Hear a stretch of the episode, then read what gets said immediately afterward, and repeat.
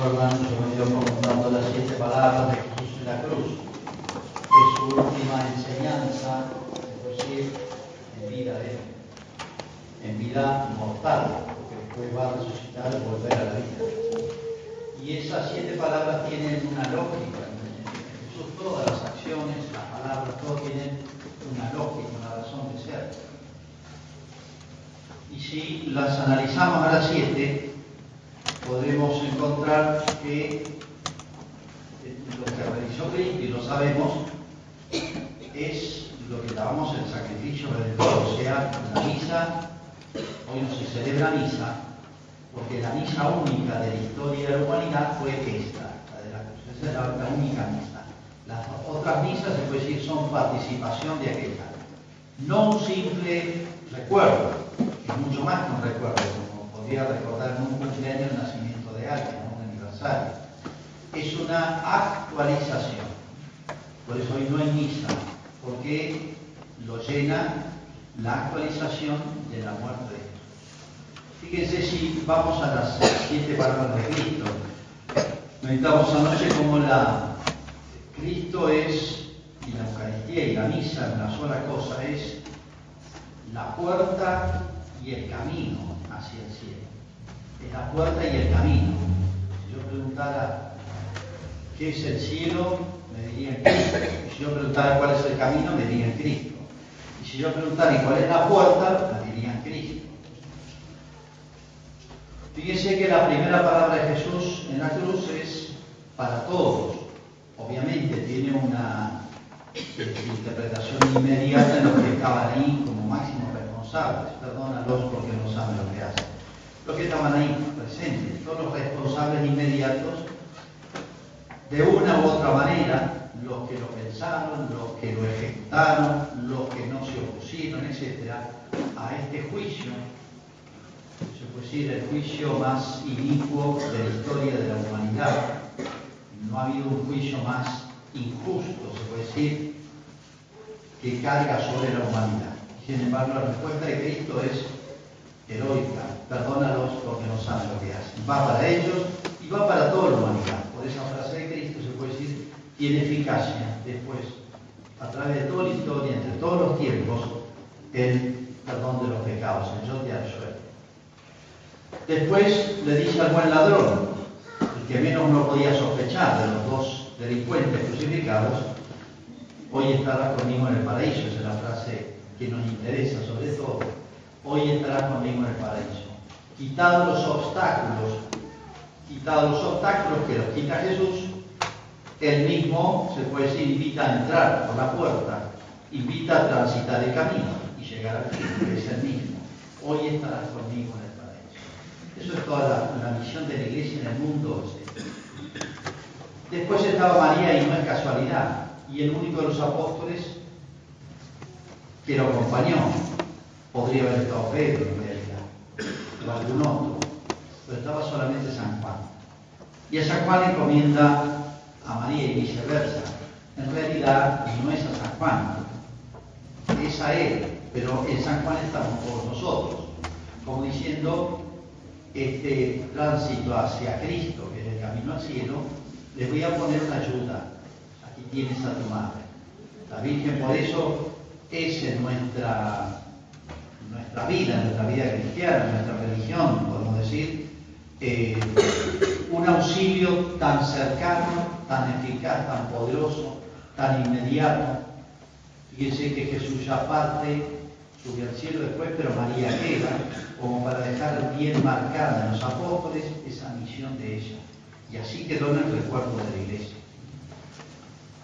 Las cuatro palabras que siguen Fíjense, nos aproximamos, se puede decir, a través de, las palabras de Cristo hacia el centro, que es su ofrenda, que es mucha cosa, la muerte de Cristo muchas cosas a la vez. Respecto a Dios es como el pago de una deuda, no una deuda que Dios exija al modo de una especie de banco con la reclama una deuda, sino es una deuda moral, más que reclamarlo Dios, lo reclama la justicia. La humanidad está en deuda una deuda moral que yo puedo tener, y la tenemos siempre, una deuda moral con los padres, por ejemplo. No es que me la estén reclamando, sino que es de la naturaleza de un hijo, de tener esa deuda de, atención, de amor, de cariño, de muchas cosas con los padres. ¿eh? Aunque nunca me digan nada, nunca me lo reclamen, pero está. Algo parecido es esa infinita deuda para con Dios, por la creación, por la redención, por las promesas, por el rescate, etc. Es una deuda que no tiene límite, el hombre no podía pagar. Entonces, Cristo la pagó por nosotros. Entonces, estas palabras que siguen, fíjense, las cuatro, hacen referencia a un sacrificio. sacrificio significa algo que se hace en homenaje a Dios. Respecto a Dios, entonces el pago a través de este sacrificio, de esta deuda. Y por eso las palabras de la víctima. Aquí aparece la víctima, lo que se ofrece. Los judíos ofrecían corderos, tenían otros sacrificios, ofrecían novillos, ofrecían palomas. Casi todos los pueblos tenían distintas maneras de sacrificio, o sea, renunciar a algo para entregárselo a Dios. Eso significa. El sacrificio es Cristo. Y el, acto sacrificial, se puede decir, está dicho en esas dos palabras. Dios mío, porque me has abandonado, es el dolor y el sacrificio del alma. Tengo sed, es la pérdida de la sangre, lo que produce la sed es la victimación del cuerpo. En estas dos palabras se puede decir, se está, está avalando, está quejándose el cordero de los dolores de la muerte. Y las dos palabras que siguen, me toca comentar esa hoy, es la que decía San Juan acá, que dijo antes de morir, todo está consumado. Ahí habla el sacerdote, todo está consumado. Y en tus manos encomiendo mi Todo está consumado en la sexta palabra de Cristo. Está hablando el sacerdote. En la misa se dice una palabra casi igual. La misa ha terminado, ha concluido, podéis ir en paz. ¿eh? La misa ha concluido, terminado. Eso es lo que dice Cristo en la cruz. Todo ha concluido. O sea, fíjense lo que significa esto. Es como frente a Dios Padre que estaba esperando este ofrecimiento por parte nuestra, para eso mandó a su Hijo. El Padre, así como esperaba al Hijo que volviera, se puede decir ahora, gracias a esta hazaña de Cristo, la humanidad vuelve. O es posible volver, o ya está el camino apto para volver. Entonces, esta palabra, escuchada por así decir por Dios Padre, significa algo tan grande y tan profundo. Imagínense en, el amor infinito de Dios que nos está esperando como el Padre esperaba al Hijo, la palabra. Escuchada por el demonio, está ahí. Si hay lugar donde estuvo presente el demonio, en la pasión de Cristo. ¿Se acuerda usted que dice que cuando el demonio tentó a Cristo al comienzo para apartarlo de su misión, dice que Cristo lo echó y para volver al final en la pasión, para volver. Siempre estuvo rondando, pero ahora más. Se lo advirtió Pedro. Satanás busca para zarandearte el. Y a Cristo también. Por eso, esta es vuestra hora, dijo Cristo, y el poder de la. Esa, esa frase, todo está consumado, escuchada por el demonio, es la, es la derrota de él. Porque la pasión de Cristo y esta ofrenda de Cristo, cuando digo la pasión, digo esa ofrenda total de Cristo en su vida, es la derrota de él. Esto es como una, la cruz es una batalla.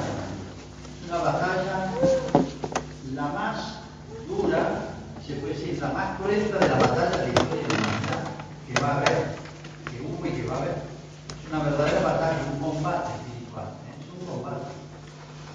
Este combate empezó ya al principio, como en el instante de ti la mujer descendencia y la suya. Pongo enemistad, guerra. Y en el capítulo 12 del Apocalipsis dice lo mismo. El Apocalipsis dice lo mismo que en el libro de Génesis. Hubo una guerra, una batalla en el cielo. Satanás y sus ángeles pelearon contra la mujer y su hijo. Capítulo 12 del Apocalipsis. Hubo una batalla en el cielo. Satanás y sus ángeles pelearon contra la mujer es lo mismo de Génesis. En el último libro se llama el Apocalipsis, diciendo, toda la historia de la humanidad es una batalla entre Cristo, el último término, María y Satanás. Bueno, esta batalla llega a su fin, es la derrota de Satanás. Está muy bien expresado en la película La Pasión, cuando Cristo muere, derrama su última gota de sangre y muere en la cruz, un grito de desesperación del demonio, como diciendo, si tuve alguna esperanza ahora ya la perdí, ¿eh? la perdí con Cristo. Esta misma frase escuchada, pienso por la Virgen, pienso María Magdalena, pienso en San Juan, lo que entendía. Lo que habrá significado para la madre decir, bueno, ya terminan los padecimientos de mi hijo. Terrible ver sufrir a un hijo a su madre. Pero creo que es peor todavía una madre ver sufrir un hijo. Pareciera que lo otro está en cierta lógica. Y bueno, cuando los padres ya son mayores, uno espera su partida, su enfermedad, su agonía, su muerte. Parece que uno, la naturaleza está más preparada, pero pareciera no estar tan preparada que una madre vea morir un hijo joven y en estas condiciones. Así que podemos imaginar los dolores de María. El alivio que habrá sido para ella ver que esto termina. También ella asumía todo, una madre extraordinaria, fuerte, todo lo que quiera. Pero era su corazón era más sensible que el nuestro. Sufría menos María, no, sufría más que nosotros. El dolor es proporcional al amor. La persona que no sabe amar, yo diría, no sabe sufrir, o no va a sufrir en serio. La que ama mucho sufre mucho. ¿Por qué? Porque se sufre cuando se pierde lo que uno ama. El amor, el dolor de María es tan grande como su amor. Y su amor es inconmensurable, por eso es tan grande el dolor. Ella que sabe de iniquidad que es esto, la inocencia de su hijo, etc. Uno puede sumar todas las razones que tienen que haber pesado sobre este corazón de madre tan sensible. ¿eh? Es difícil meterse dentro del alma de María. ¿eh? Es casi imposible para nosotros. Lo podemos imaginar y sospechar. ¿eh? Lo que puede ser esto. Entonces, lo que habrá significado todo está consumado. Una especie de alivio. Terminó algo terrible, terrible, penoso, que lo vengo sufriendo desde, desde el comienzo. Cuando lo lleva al templo Jesús, Simeón le dijo, le profetizó, una espada de dolor va a atravesar tu corazón. ¿Desde cuándo? Desde el principio. ¿Desde cuándo? Desde el comienzo. Desde la encarnación, diría. Una espada de dolor atravesará tu corazón todo el tiempo de la vida de Jesús, ella habrá tenido en el pensamiento, en el corazón, esta espada clavada. Y sin embargo, la disimulaba. Nadie se ha dado cuenta. Porque una de las signos de, de un amor muy grande, de una fortaleza muy grande, es disimular el dolor. Hay personas que no disimulan su dolor. Pequeñitas cosas lo hacen hablar de sí mismo todo el tiempo cuando somos débiles o flojos, hablamos de nosotros mismos y sobre todo de nuestras penas. Hay personas que viven contando sus penas todo el mundo. Se descargan con eso, necesitan alivio. Y hay personas que se las soportan. Lo, más heroico que hay es soportar solo el dolor. Y María ha soportado la cruz, yo diría, desde el principio. Sola, ¿quién la puede entender? ¿Quién la puede acompañar? Tal vez a José. Tal vez Jesús, o seguramente Jesús, en los años en que tantas cosas habrán hablado al Sagrado Pero qué alivio habrá significado para ella. Pienso en María Magdalena, en segundo lugar, y en San Juan, María Magdalena, la, que más entendió a Jesús. Yo diría más que los doce apóstoles, más que San Juan que está aquí. Es un alma realmente extraordinaria esta mujer. ¿eh? Lo que habrá significado también para ella todo está consumado, yo todo lo que tengo se lo debo a Él, diría María Magdalena. ¿eh? Qué alegría y qué descanso que esto termine. Todo está consumado. Esto significa, fíjense, como la cumbre de la historia de la humanidad. Cada, cada persona, cada país tiene sus momentos importantes. Un chico, bueno, ya se recibió, es una etapa de la vida, se casó, otra etapa de la vida. Hay etapas en la vida. En la humanidad hay etapas grandes momentos que uno dice antes y después. Bueno, esto es el centro de la historia. Esto es el centro de la historia. Este es el momento culminante de la de la humanidad. La humanidad no se divide, como a veces, o se divide muy secundaria o terciariamente en esas etapas que decimos que la edad de hierro, que la de piedra, la edad de los metales, la edad cibernética, etc. La gran, las grandes etapas de la humanidad es antes de Cristo y después de Cristo. ¿eh? Antes y después de esto. Por eso estamos en el centro de la historia. Cada frase de Cristo, cada expresión, cada gesto de Cristo eh, tiene un impacto, podemos decir, ambiental, decimos hoy, impacto ambiental en la naturaleza o en los hombres, yo diría sin límites, infinito.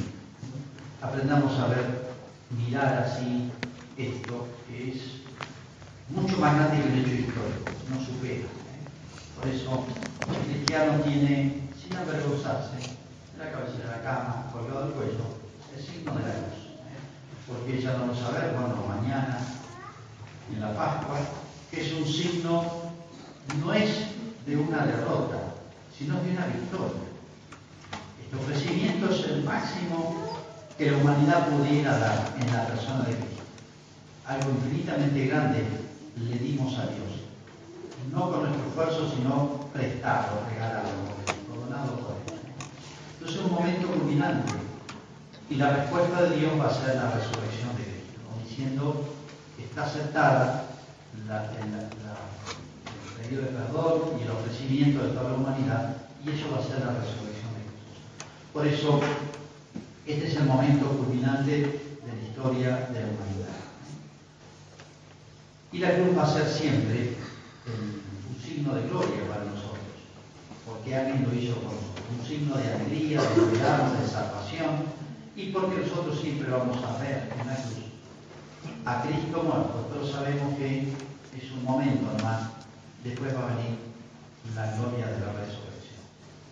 La cruz es un signo de vida para nosotros, ¿eh? es un signo de vida, un signo de victoria sobre el mal, lo vamos a ver mañana o pasado, mal del cuerpo por la resurrección, vencido por, la cruz, y el mal del alma, donde está abierto ya con, Cristo resucitado la fuente de la vida. Bueno, vamos a hacer ahora enseguida la oración universal, porque es el momento, se puede decir, en, que más propicio, así como la misa tenemos nuestras oraciones de los fieles, el momento más propicio para pedirle cosas a Dios, como la consiguió tan fácil ladrón, como la consiguió tan fácil, pienso, en el corazón las